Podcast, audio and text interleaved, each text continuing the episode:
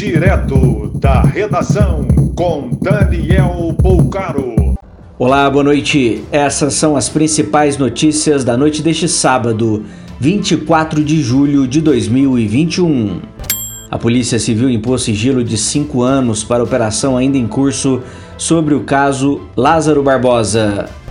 Nesta sexta-feira foram presas seis pessoas que tiveram envolvimento com o assassino em série que protagonizou uma das maiores caçadas policiais da história do país.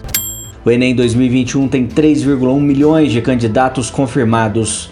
É o menor número de estudantes desde 2005.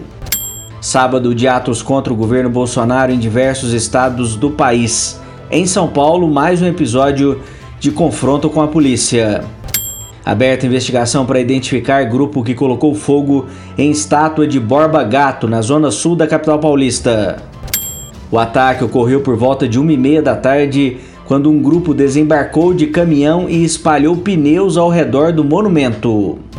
Com a quinta melhor nota, o ginasta brasileiro Arthur Zanetti avançou para a final das argolas nas Olimpíadas. Novo alerta para geada na região sul e sudoeste de Minas Gerais uma das áreas que mais produzem café no Brasil. A ministra da Agricultura, Tereza Cristina, esteve pessoalmente na região nesta sexta-feira para avaliar os danos. Baixas temperaturas estão previstas, de acordo com o Instituto Nacional de Meteorologia, em 76 cidades mineiras já na madrugada deste domingo. Mais informações no site da redação.com.br. Você ouviu direto da redação com Daniel.